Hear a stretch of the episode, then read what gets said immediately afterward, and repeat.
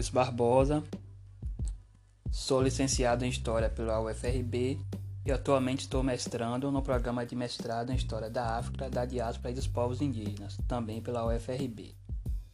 O título desse podcast é Educação para as Relações Étnico-Raciais e Lei 10.689 de 2003, no ensino de História,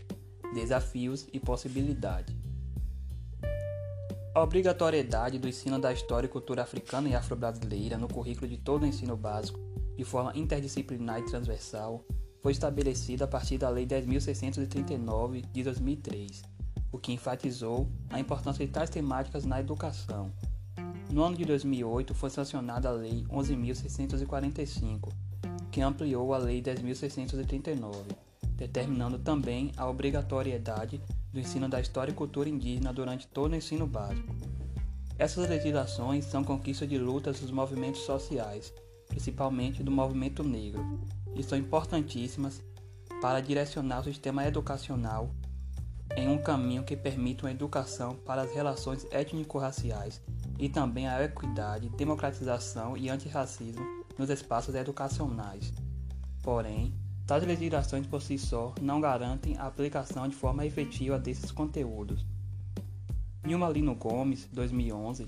defende que a efetivação dessas leis dependerá da necessária mobilização da sociedade civil, a fim de que o direito à diversidade étnico-racial seja garantido nas escolas, nos currículos, nos projetos político-pedagógicos, na formação de professores, nas políticas educacionais. Apesar de existir várias ações e profissionais de educação para garantir essas temáticas nas escolas, nota-se que existe uma dificuldade imensa na execução de tais conteúdos de maneira sistemática e contínua,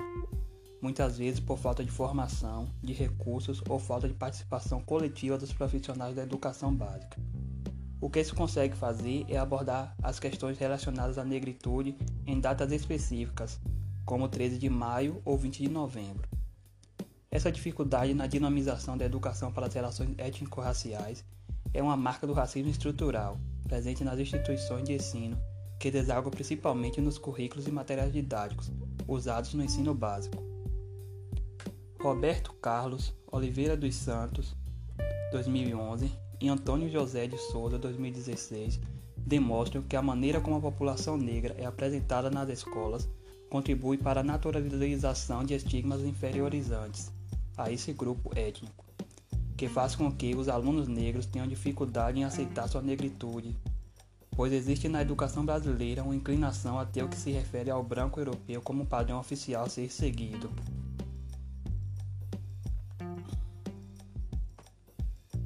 José Ricardo Oriá Fernandes, 2005, Ana Célia da Silva, 2005 e Kabengele Munanga, 2005, informa que os livros didáticos, que são muitas vezes o único recurso que, que os professores têm disponível para utilizar no ensino, ainda estão cheios de preconceitos sobre a população negra e silenciamento sobre a participação dessa população na construção do país. Isso contribui inclusive para que os alunos negros não se sintam representados e pertencentes ao ambiente escolar,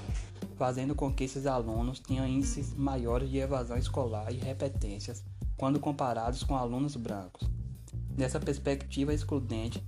que ainda é notada na educação básica, está também o ensino de história.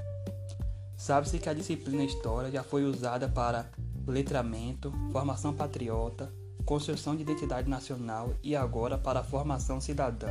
a fim de tornar os alunos pessoas críticas e autônomas. Porém, nessas mudanças o que ainda se mantém é o é ensino numa perspectiva hegemônica voltada à branquitude, que tem a Europa como referência de civilidade. Mediante o exposto, uma possibilidade de sanar as lacunas dos currículos e materiais didáticos no que se refere à implementação da Lei 10.639 de 2003 e educação para as relações étnico-raciais, de modo que promova a diversidade no ensino de história, é o uso da metodologia da educação patrimonial, que permite, através da análise de patrimônios culturais afro-brasileiros, perceber como a população negra foi e é importante para a formação e o desenvolvimento do país. A educação patrimonial, seguindo o Guia Básico da Educação Patrimonial do IFAM, trata-se de um processo permanente e sistemático de trabalho educacional centrado no patrimônio cultural. Segundo Jaqueline Aparecida Martins Arbato, 2015, o ensino da história local a partir do estudo do patrimônio cultural pode assentar-se nas diversas memórias disseminadas dos mais diferenciados sujeitos sociais, para que se possa aprender delas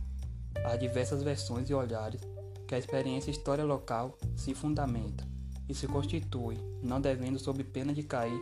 na homogeneidade histórica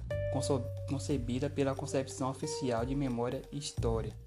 Está alicerçada na visão dominante de apenas um segmento da sociedade ou de determinados indivíduos que tomaram para si a alcunha de autênticos repositores da memória social. Sendo assim, percebe-se que o uso da educação patrimonial, tendo como objeto os patrimônios culturais negros,